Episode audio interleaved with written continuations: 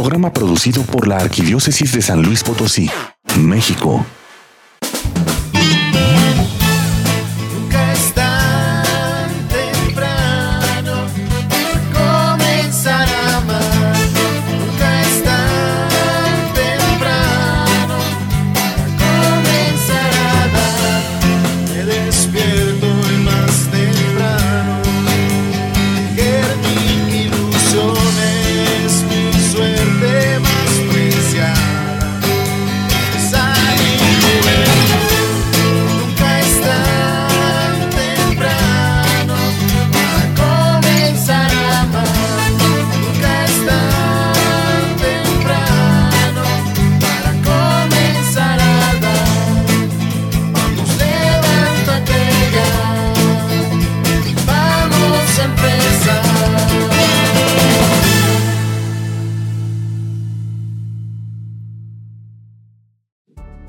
Muy buenos días. Sean todos bienvenidos a una emisión más de este tu programa. Nunca es tan temprano. Me da mucho gusto poder volver a estar con todos ustedes, querido auditorio, les mando un cordial saludo a todas aquellas personas que domingo a domingo están pendientes de la programación de Imagen 103.1 en este tu programa Nunca es tan temprano. Quiero compartirte los teléfonos en cabina 812-6714 y el 350-2303. Síguenos en Facebook, nos encuentras como programa Nunca es tan temprano. Para la conducción de este programa me acompaña en cabina Lucero Apolo. Hola, ¿qué tal? Muy buenos días, queridos radioescuchas. Yo soy Lucero Apolo y es un placer nuevamente estar con ustedes en estos micrófonos. Ya estamos próximos a cumplir 12 años de transmisión. Gracias a todos ustedes y pues llámenos, queremos saber a lo largo de estos 12 años de dónde nos escuchan, cuánto tiempo tienen escuchándonos, si tienen alguna propuesta, pues nunca es tan temprano, está para el servicio de ustedes, para la evangelización de todos nuestros radioescuchas. Y precisamente con los tiempos actuales, lo que estamos viviendo,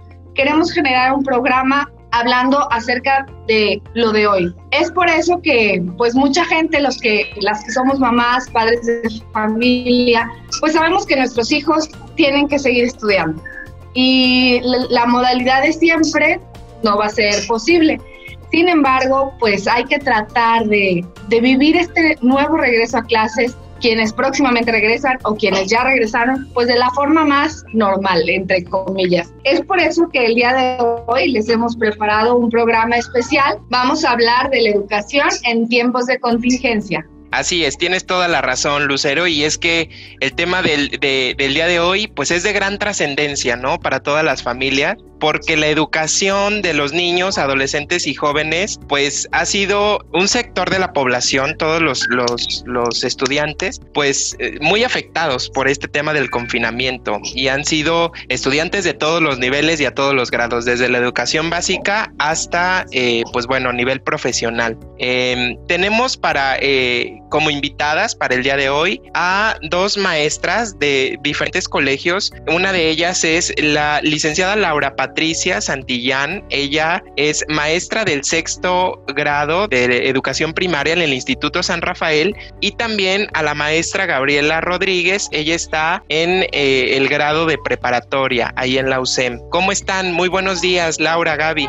Hola, buenos días, Chuy. ¿Cómo estás? Bien, muchas gracias por acompañarnos.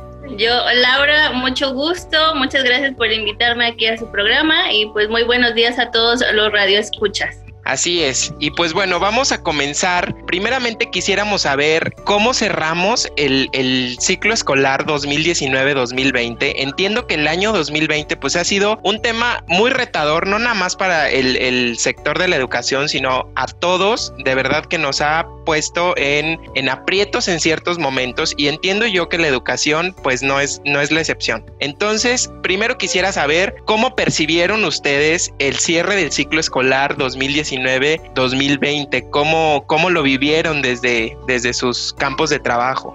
Ok, mira, la verdad yo, yo te puedo hablar desde mi propia experiencia, que para mí fue un cierre con mucho aprendizaje, aprendizaje de los estudiantes, aprendizaje de los docentes. Creo que para todos fue algo nuevo, algo en lo cual pudimos aprender, pero también enseñar, que nos tuvimos que basar de las herramientas que teníamos a la mano para poder dar ese aprendizaje. A lo mejor para muchos costó trabajo, para otros no, pero siento que fue un ciclo bueno en el cual trajo cambios, pero a final de cuentas creo que se cerró bien desde mi punto de vista.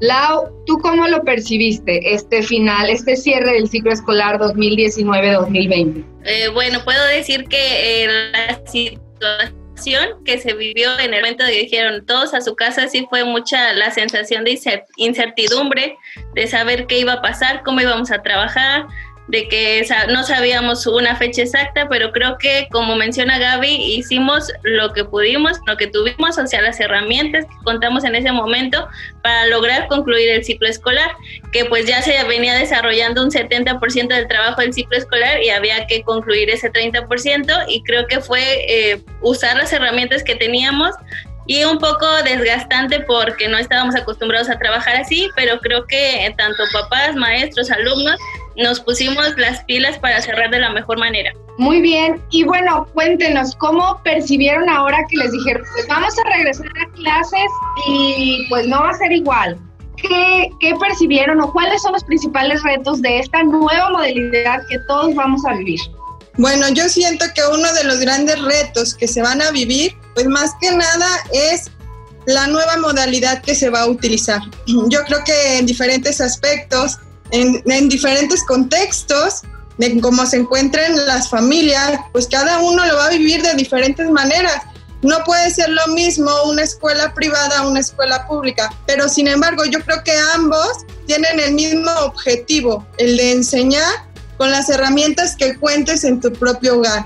Creo que también aquí para uno como docente, pues así que es, es un gran reto porque tienes que transmitir una enseñanza de tal manera que los alumnos se sientan motivados con lo que tú estás transmitiendo, que les dé gusto estar, aunque sea a través de una pantalla, el gusto de aprender, el gusto de, de compartir ese conocimiento que tú tienes hacia ellos y que ellos no se les haga pesado el estar aquí. Creo que es una de las cosas este, o de los más grandes retos que vamos a tener como docentes.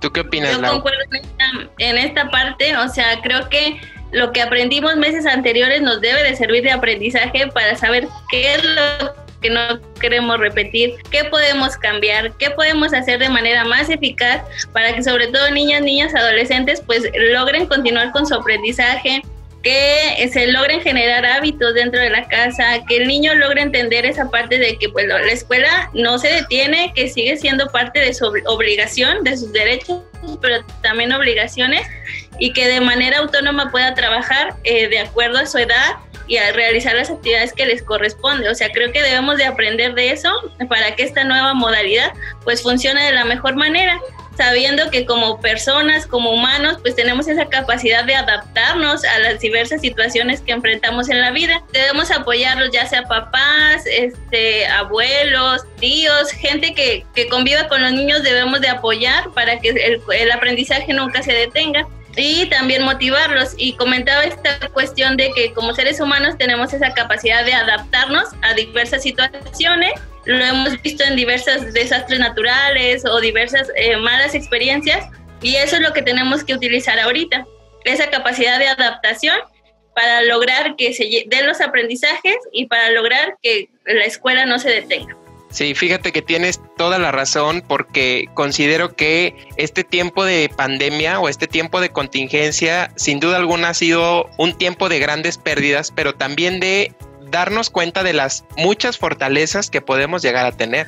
O sea, al final la, la pandemia nos ha orillado a tener mucho más contacto con la tecnología porque hasta para reunirte con tu familia, hasta para reunirte con tus amigos, tuvimos que acostumbrarnos a estas nuevas modalidades y entiendo yo que la, educación no fue la excepción. Muchos de nosotros tuvimos que estar conectándonos vía Zoom, vía Teams, etcétera, por una computadora para poder recibir pues las clases, ¿no? Ustedes eh, hablan mucho de el apoyo que tienen de los padres de familia.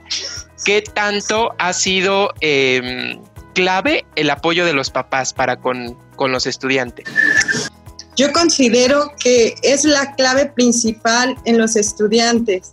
Sobre todo me voy a enfocar un poquito en bachillerato. Por ejemplo, en la parte de bachillerato, los alumnos ya no dependen tanto de que el papá esté con ellos, ya por sí solos ellos están tras, las, tras la pantalla y empiezan a trabajar, pero detrás de ellos también están sus papás que los alientan para que puedan estar frente a la clase. ¿Por qué? Porque a veces pasaba que los alumnos no se presentaban a clases. Entonces también ahí influyen los papás que estén al pendiente de que los hijos estén entrando a sus clases. No importa que ya estén en la parte de bachillerato. Yo pienso, no sé si me, me haga mentir Laura, este, que los niños es todavía más esa atención que los padres deberían de tener y que sí influye mucho cómo reciben ellos ese aprendizaje a partir de esta nueva modalidad. Eh, sí, concuerdo en esta parte que menciona Gaby, en donde tenemos que eh, entender que de acuerdo a la edad del niño, de la niña, del adolescente o ya de un, eh, un joven de preparatoria, pues tiene diversas obligaciones o se le facilita más o menos la tecnología o necesita más o menos del apoyo del papá. Pero lo que sí debemos hacer énfasis es que el maestro debe ser esa red de apoyo, esa comunicación entre escuela y el trabajo de casa. Entonces, pues la comunicación ahorita es primordial y sobre todo lograr establecer tiempos, ¿no? De entendemos que varios papás trabajan, que los horarios son diferentes, pero dar un tiempo es para que el docente pueda comunicarse con el padre de familia y buscar la manera de que el niño avance en sus aprendizajes. Bueno, niño, niña, adolescente, este, avance en sus aprendizajes. Por supuesto, Lau. Y bueno, lo que yo he podido percibir, digo, Mauricio, mi hijo, está pasando apenas a tercero de kinder. Sin embargo, el término del segundo de kinder fue virtual con ellos y tenía clase y a mí me asombró la capacidad de adaptación de él porque aprendió letras, que uno se pone a pensar cómo a través de una pantalla va a aprender letras, va a aprender consonantes y así lo hizo y así va a regresar. Y lo mejor es que tiene ganas de regresar, tiene ganas de ver tras esa pantalla a sus profesores, tiene ganas de, de aprender. Y como tú lo, ustedes lo dicen, sí la clave es muy importante de los padres de familia porque sin ellos sería muy difícil que esto sea exitoso y con esto yo quiero preguntarles cuál es su punto de vista, porque hay muchos padres de familia que dicen, no, pues o lo meto a la pública o, o lo saco un año, porque no va a aprender nada, porque no vale la pena, porque mejor yo le enseño, ¿para qué pagar si yo le voy a enseñar? Nada más que eso me lo responden para que piensen un poquito y ustedes escuchan, nos compartan qué opinan. Después de un corte comercial, les recuerdo los teléfonos en cabina 812-6714 y 350-2303. Regresamos, no le cambies. Sigue con nosotros. Estás en Nunca es tan temprano. Ya estamos de regreso en Nunca es tan temprano.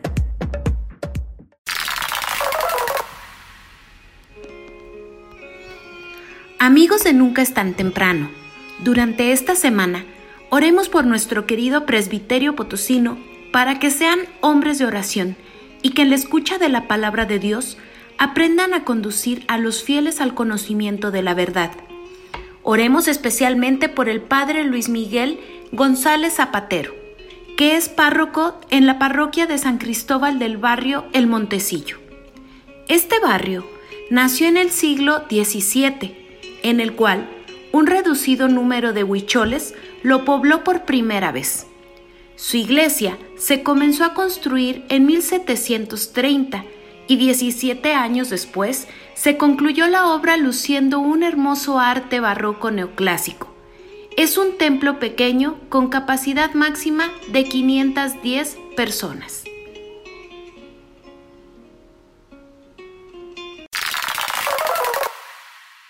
Ya estamos de regreso en este segundo bloque de tu programa Nunca es tan temprano. Te recordamos los teléfonos en cabina 812-6714 y el 350-2303. El día de hoy estamos platicando con eh, la maestra Laura Patricia Santillán y la maestra Gabriela Rodríguez. Ellos, eh, pues bueno, prestan su servicio como docentes en diferentes grados escolares. La maestra Laura está en el grado primaria y la maestra Gaby está en el grado preparatoria. El tema de hoy es la educación en tiempos de contingencia, un tema tan actual que eh, seguramente a muchos de nosotros nos ha metido eh, una idea de, de, un reto muy grande que tenemos que afrontar. Y que bueno, a raíz de esta contingencia y de este confinamiento que hoy estamos viviendo, pues es una realidad a la que algunos ya estamos incorporados en este tema de las clases, algunos otros. El 24 de agosto iniciaremos ya con clases, eh, a lo mejor por medio de la televisión, a lo mejor por medio de, alguna plataforma de, la institución. Pero bueno, ya, ya está, es, es la nueva normalidad y es este proceso de adaptación en que hoy estamos viviendo y que bueno, este tema de, ir a la escuela, pues también estamos apenas aprendiendo o vamos a aprender de cómo lo vamos a manejar. Antes de ir al corte, Lucero por ahí hacía una, una pregunta para las maestras. Queremos que ellas, eh, pues bueno, nos compartan ¿Qué opinan de si los niños es mejor que estudien en una particular o en una pública o por este ciclo escolar sacarlos de la particular para que estudien en una pública? No sé, ¿cuáles son sus comentarios? Bueno, fíjate que ese es un punto importante porque aquí diferimos mucho.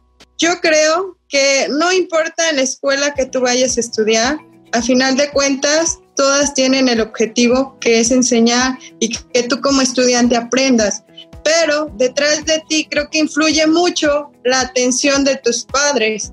Entonces, desde mi punto de vista, considero que a lo mejor en una privada este, puedes tener más herramientas para poder trabajar este medio, a diferencia de una pública.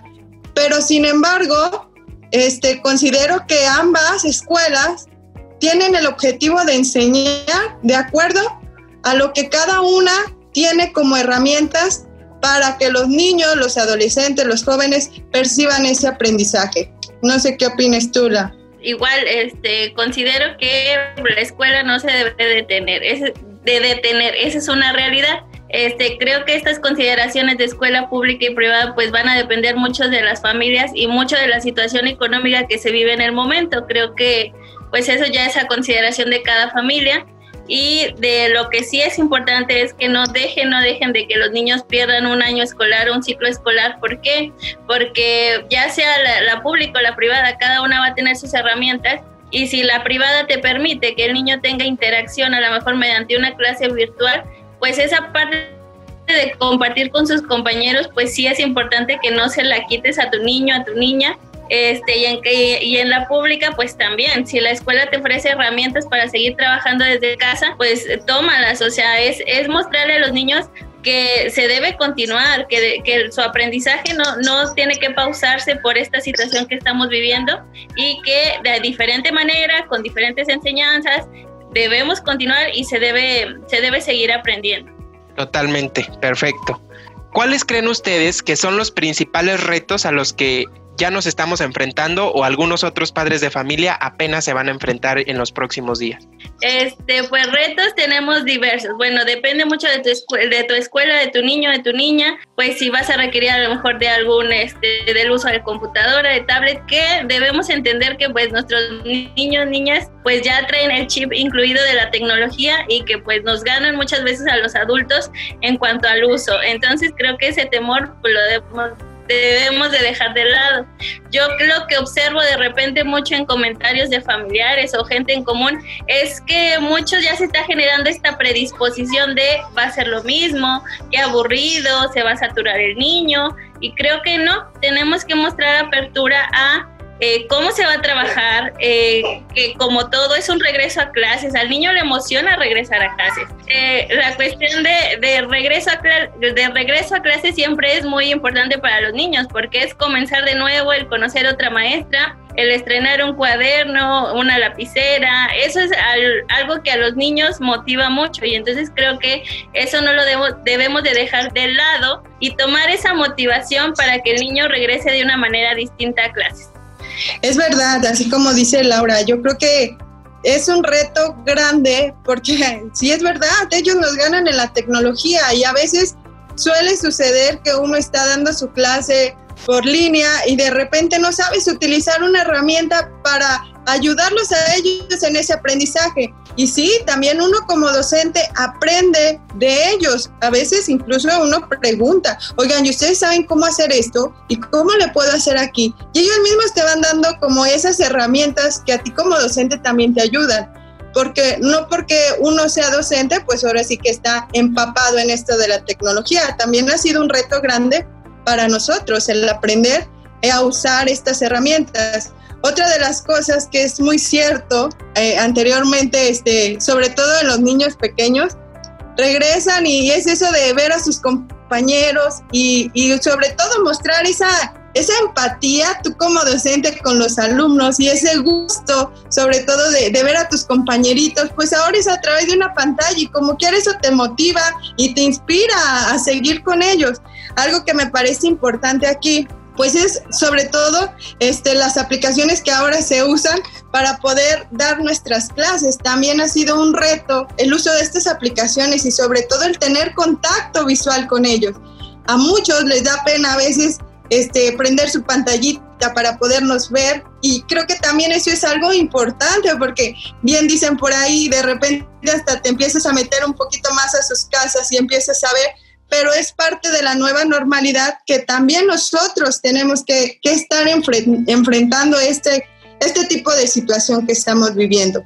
Yo creo que, que es uno de los retos más grandes el aceptar. Primero que nada, el aceptar la, ahora sí que la normalidad que vamos a vivir parte de este ciclo. ¿Hasta cuándo? No sabemos.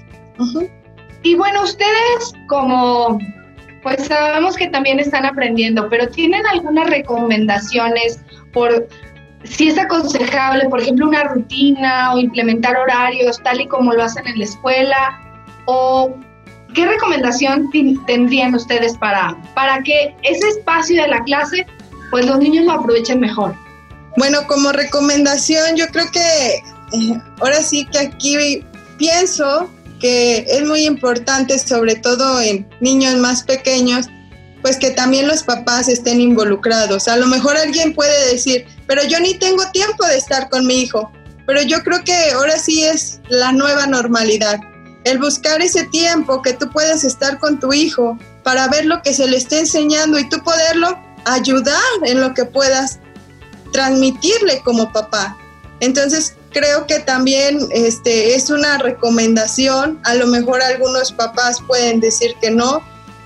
Sinceramente, pues yo no soy madre como para decir sí, sí se puede. Pero sí conozco dentro de la familia y me ha gustado mucho cómo para los niños es este, bien importante que tú como padre lo ayudes a estar frente al monitor y ayudarlo a que vaya adquiriendo ese, ese aprendizaje.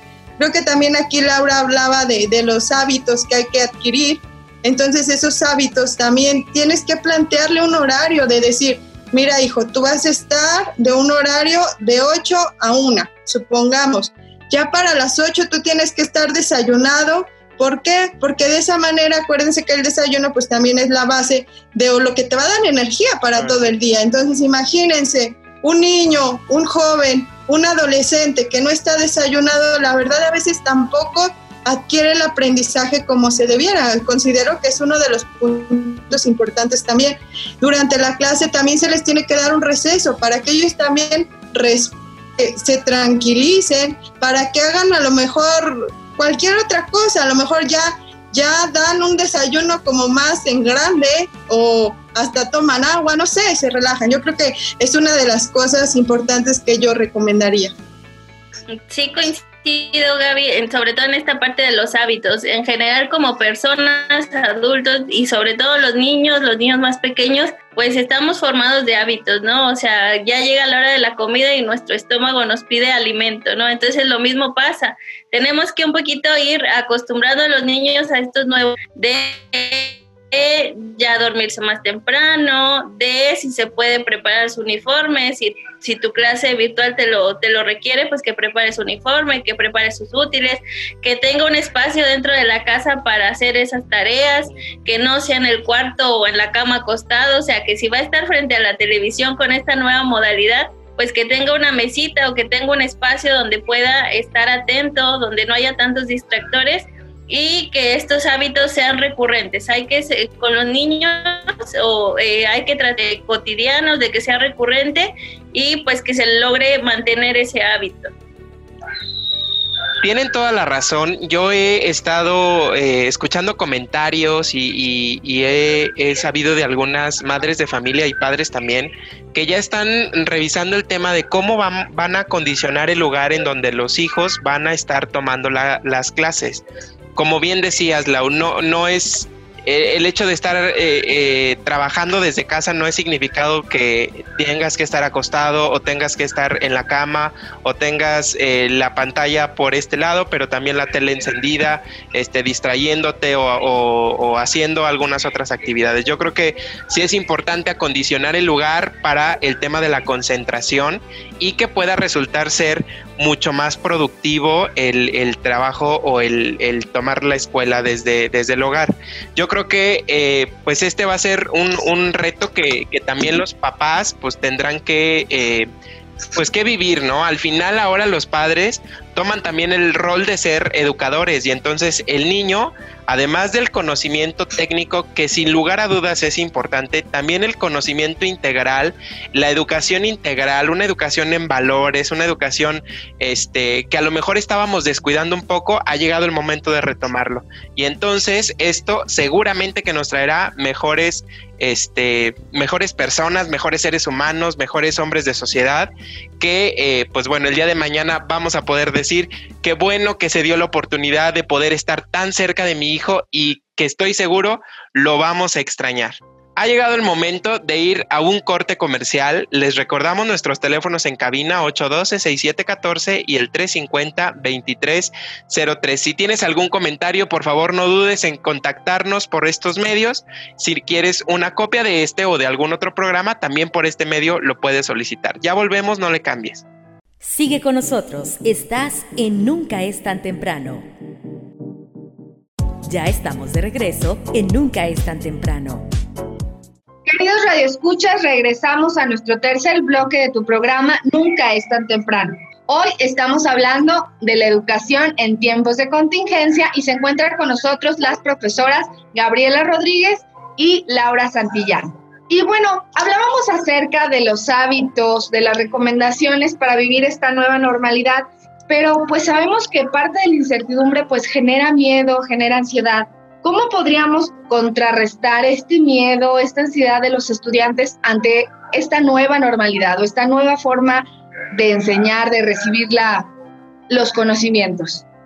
Bueno, un, un punto importante es centrarnos en la situación que estamos viviendo en la actualidad es una pandemia, es una situación a nivel mundial que nos ha movilizado a todos. Creo que ese es un punto central.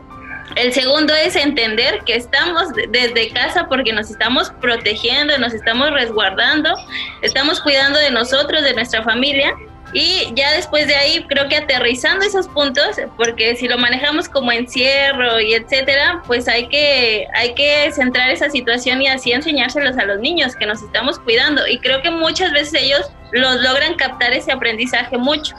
Y entonces creo que eso es importante para, para contrarrestar mucho el miedo y como decía, ¿no? Este, emocionarlos por este nuevo regreso a clases. Es una nueva etapa darle seguridad, eh, generar esta disciplina y estos hábitos y sobre todo saber que es una situación que va a pasar. O sea, sabemos, nos mantenemos informados y sabemos que los avances en la ciencia y sabemos que esta situación va a pasar o que tenemos que considerar otras medidas de higiene, de la sana distancia, de no las fiestas, no las aglomeraciones, pero que son situaciones que nos van a permitir en algún momento regresar a las aulas.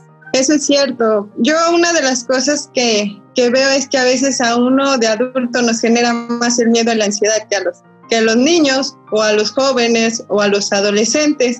¿Por qué razón? Porque a lo mejor a nosotros ya estamos más grandes y decimos, no, si salgo me voy a enfermar. Entonces yo creo que más que nada, uno para poder quitar o contrarrestar ese miedo en los niños, en los jóvenes y adolescentes, es sobre todo tener esa armonía en casa, como el platicar con ellos, el, hacer que tengan esa empatía contigo como padre, el saber que, que estar en la casa puedes hacer otras actividades diferentes y que a final de cuentas a lo mejor no puedes salir con tus amigos, no puedes salir a fiestas, no puedes salir a los centros comerciales como antes acostumbrabas, pero hay que recordar que las cosas siempre pasan y nunca, nada es eterno. Entonces, ahorita a lo mejor se nos hace el, tiempo muy largo, pero a final de cuentas esto pasará. Y así como esta enfermedad o una enfermedad similar a esto ya pasó hace tiempo, pues nuevamente este, seguimos nuestra vida. Creo que a final de cuentas, este, el miedo, pues de qué forma se puede trabajar motivando nosotros a, nuestro, a, los muchachos, a los jóvenes, en general, a todos los estudiantes, dándoles como esa, esa eh, cercanía con ellos y hacerlos sentir pues que disfruten la vida más que nada, que disfruten el estar, el que a lo mejor ahorita están por este medio, más adelante a lo mejor les va a servir como una herramienta para salir adelante, a lo mejor les tocó esta nueva, esta nueva pandemia, pero a final de cuentas hay que recordar que todo pasa. Así es, tienes toda la razón, disfrutar cada momento que, eh, pues bueno, nosotros vamos viviendo. Ahorita que eh, estábamos platicando acerca de que no puedes salir con amigos, pues bueno, yo creo que muchas cosas de las que ahorita nosotros hacemos, este, pues nos han retado a todos. Y es que la contingencia también nos ha hecho ver que sí se puede hacer lo impensable, lo inimaginable. O sea, ¿quién iba a pensar que ibas a estar tomando clases a través de una pantalla de televisión? o de una pantalla de una computadora. Entonces, yo creo que esta nueva normalidad nos, nos orilla sí o sí a tener que adaptarnos y, tener que adaptarnos en todos los sentidos. Ahorita que tú platicabas de que no pueden salir con los amigos y que no pueden socializar, no sé cómo consideran ustedes el tema de la socialización para los jóvenes, para los niños. Es, es, eh, ¿sería bueno o cómo ven ustedes el tema de que, por ejemplo, en la hora de su recreo se puedan conectar vía Zoom o vía Teams con sus compañeritos de la escuela para no platicar dos más dos ni tres más tres, más bien platicar de cómo están, qué están jugando, este, qué están dibujando, cuáles han sido sus pasatiempos favoritos, etcétera? ¿Cómo, cómo perciben ustedes esta parte? Ok, yo creo que, fíjate que algo, algo que a mí me llamaba mucho la atención, porque se veía mucho aquí en bachillerato, es que eso lo hacían los jóvenes. De repente, este, yo les ponía, no sé, una actividad y ya después por ahí no faltaba quien dijera, no, mis, es que nosotros nos juntamos por el Zoom y ya resolvemos la actividad. Entonces, yo digo que eso también para ellos ha sido como un, un eh, este, verte frente a frente con tus amigos y poder platicar con ellos y poder reírte y mira cómo se ve porque a final de cuentas detrás de una pantalla, pues a final de cuentas siempre de repente se te va la señal y ya te quedaste como estatua y ya de repente te estás riendo porque, ah, mira lo que le pasó, ¿no?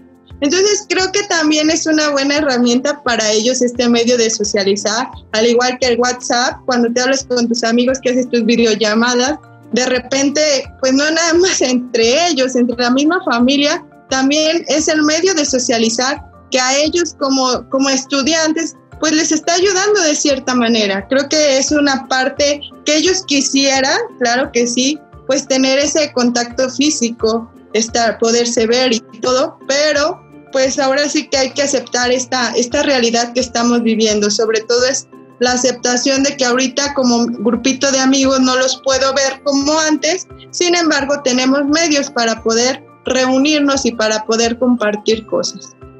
Sí, con, estoy de acuerdo contigo, Gaby, sobre todo que la videollamada pues permite generar esa, cercanía, ese contacto de comunicarnos, de hablarnos, de estar en contacto de qué está pasando, cómo estoy viviendo esta situación. Y creo que tanto grandes como chiquitos eh, se puede generar, ¿no? A lo mejor fiestas de cumpleaños, pues no se va a hacer la fiesta presencial, pero a lo mejor una videollamada siempre reconforta y siempre te hace sentir cerca de tus familiares y aparte que con, con, jóvenes, pues las redes sociales pues están muy a la orden del día y permiten pues esa comunicación. Así es, perfecto.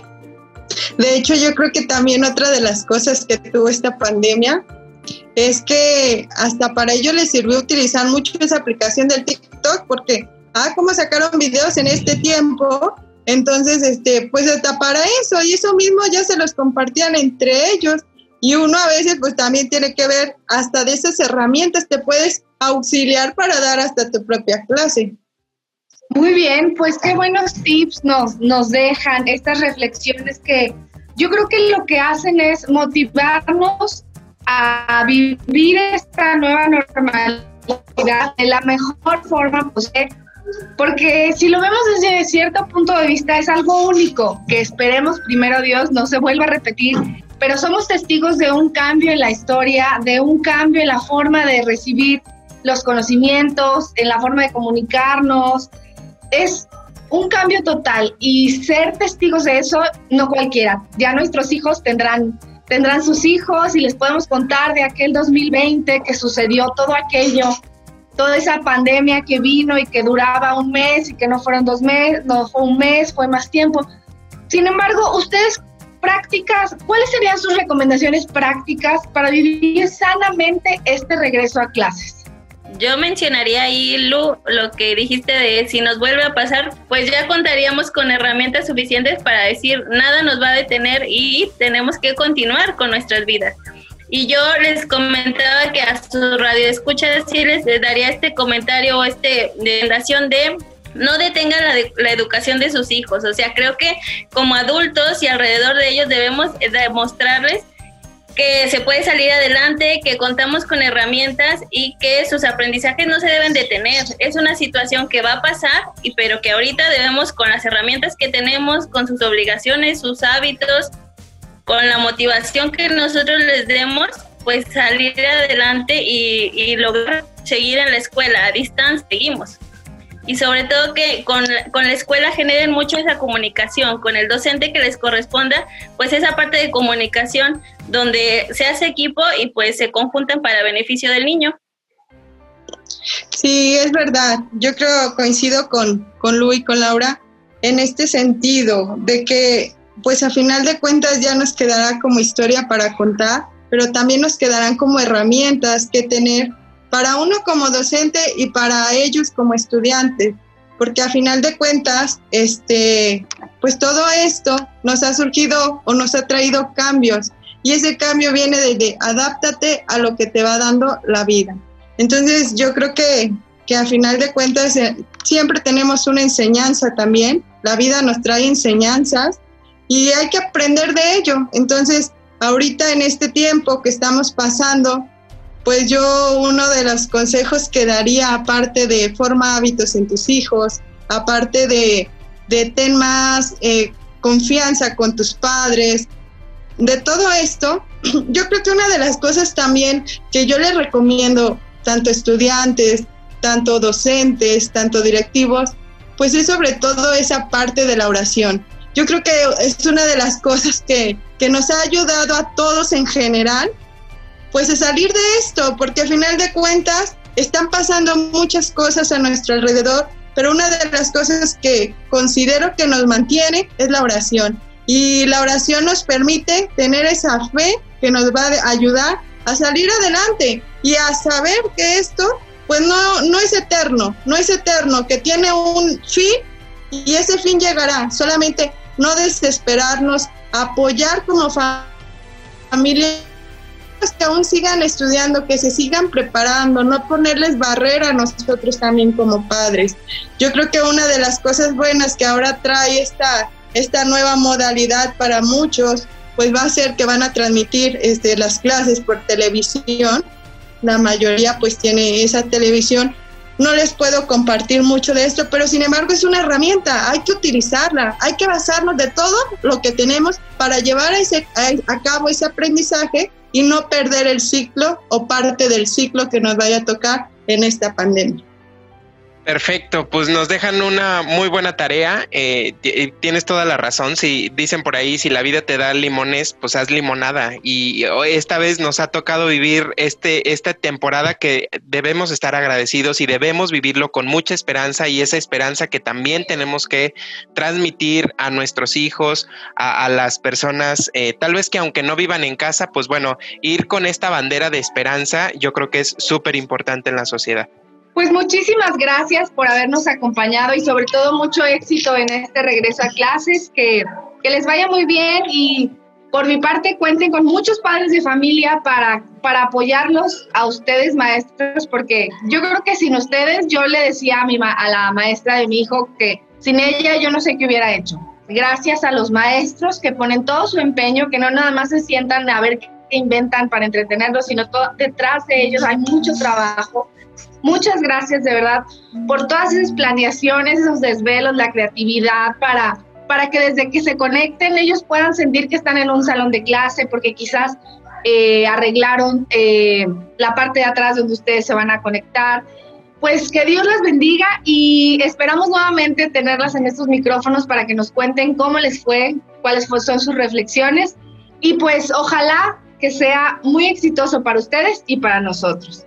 Yo creo que se nos está acabando el tiempo. ¿Qué les parece vamos rápidamente un corte comercial? Les recuerdo los teléfonos en cabina 812-6714 y 350-2303. Regresamos, no le cambies. Estás escuchando Nunca es tan temprano. Ya estamos de regreso en Nunca es tan temprano. La iglesia del Montecillo posee desde su pasada historia verdaderos tesoros artísticos como la escultura de San Cristóbal traída de la República de Guatemala y otras imágenes de no menos valor. El 4 de enero de 1961, por decreto episcopal, la parroquia del Montecillo fue erigida como vicaría fija y 15 años después, el 6 de abril de 1976, fue decretada la parroquia de San Cristóbal del Montecillo, siendo entonces obispo de San Luis Potosí, don Ezequiel Perea Sánchez.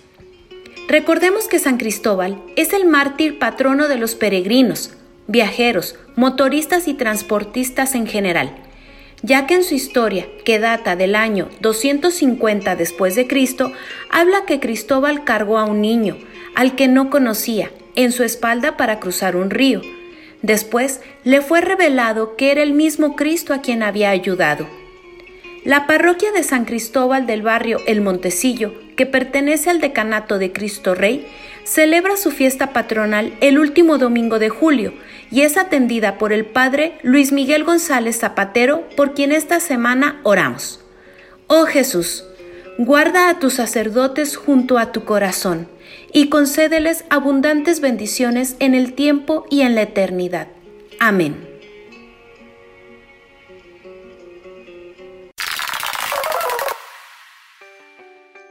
Ya estamos de regreso en este cuarto y último bloque de tu programa Nunca es tan temprano. Quiero recordarte los teléfonos en cabina 812-6714 y 350-2303. Síguenos en Facebook, nos encuentras como programa Nunca es tan temprano. Y bueno, el día de hoy pues es, es domingo, es Día del Señor. Eh, los invito a que escuchemos lo que Dios nos quiere decir a través del melodrama evangélico. Y Así dice, que dice, luces micrófonos y, acción. El Evangelio es luz y vida. La palabra de Dios es alimento para el alma. Escucha el melodrama evangélico. Solo por nunca es tan temprano. Del Santo Evangelio según San Mateo, capítulo 15, versículos 21 al 28. Jesús predicaba la buena nueva del reino y curaba a la gente de toda enfermedad. En aquel tiempo Jesús se retiró a la comarca de Tiro y Sidón. Entonces una mujer cananea le salió al encuentro y se puso a gritar. Señor, hijo de David, ten compasión de mí. Mi hija está terriblemente atormentada por un demonio.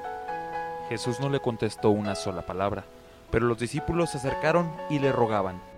Atiéndela, porque viene gritando detrás de nosotros. Él les contestó. Yo no he sido enviado, sino a las ovejas descarriadas de la casa de Israel. Ella se acercó entonces a Jesús y postrada ante él le dijo, Señor, ayúdame. Él le respondió, No está bien quitarles el pan a los hijos para echárselo a los perritos. Pero ella replicó, Es cierto, Señor, pero también los perritos se comen las migajas que caen de la mesa de sus amos.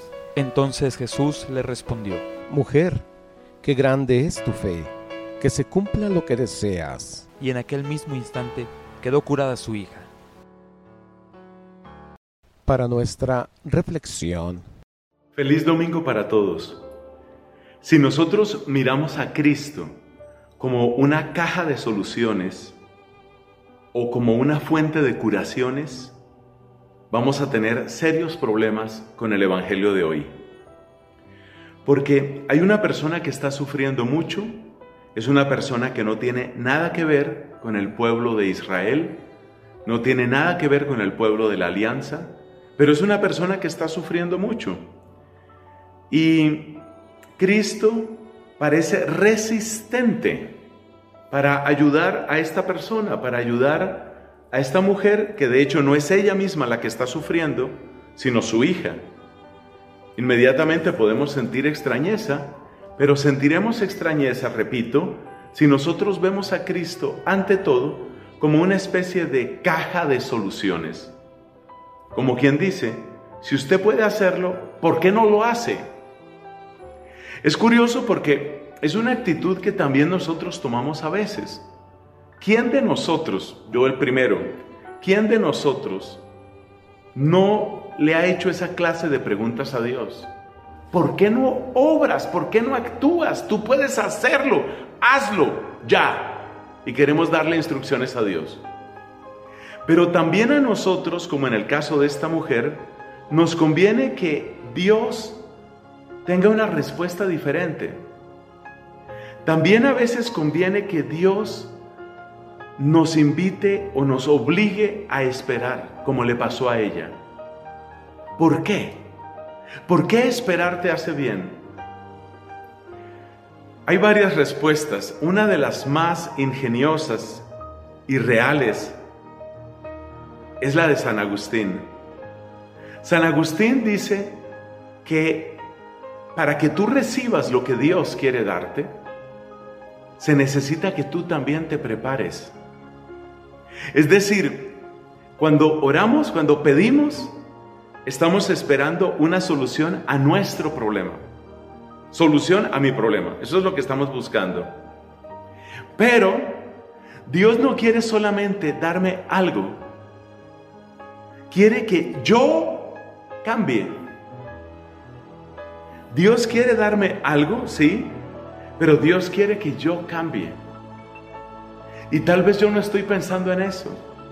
Yo lo único que quiero es denme la solución y listo. Eso es lo que yo quiero. Pero Dios quiere que yo cambie. Para nosotros el camino es muy sencillo. Que Dios me dé lo que yo estoy pidiendo y no pido más. Por ahora. Pero Dios mira las cosas distintas. Este soy yo y esto es lo que Dios quiere darme. Y la manera como uno lo imagina es que yo me quedo aquí quieto y que Dios me da lo que yo quiero, lo que yo necesito. En cambio, lo que Dios quiere es que yo avance, que yo avance, que yo avance. Y entonces vendrá el encuentro con lo que Él quiere darme. No se te olvide esa aplicación preciosa de este texto del Evangelio. Cuando Dios demora la respuesta, es porque quiere no solamente darte algo, sino cambiarte. Hay una frase muy bonita con la que podemos terminar esta breve reflexión.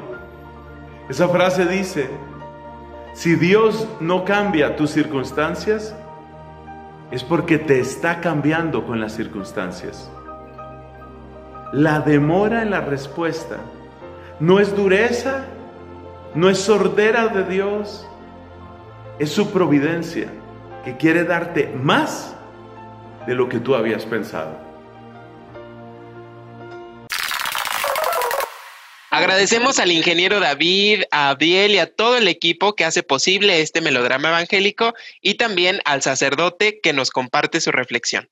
Por supuesto, pues queremos agradecer a todos ellos y pues ha llegado el momento de enviar saludos. Queremos, estamos muy felices por dos razones.